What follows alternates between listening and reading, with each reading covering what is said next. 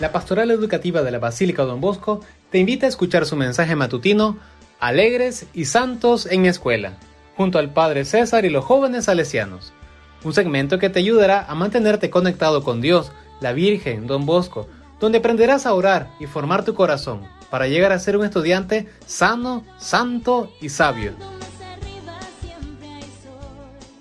Hola mis queridos niños y niñas de las escuelas Pedro J. Sosa, República Federativa de Brasil, República de Venezuela y República de Chile.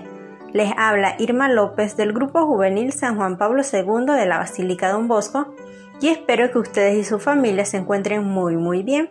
Y hablando de familias, ese es el tema que compartiremos el día de hoy, la familia. Como ustedes saben, la familia está formada por distintos miembros, la mamá, el papá, los hijos, abuelos e inclusive los tíos.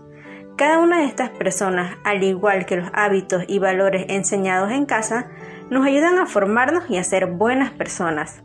En el caso, por ejemplo, de Juanito Bosco, él nació en una familia de campesinos. Su papá murió cuando él tenía solo dos años de edad por lo que su mamá, mamá Margarita, se encargó de cuidarlos a él, a sus dos hermanos y a su abuelita.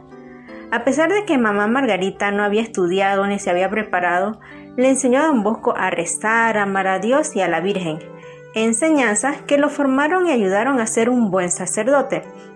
Así que, hagamos como don Bosco, practiquemos y conservemos cada una de las enseñanzas de nuestra familia para ser personas de bien.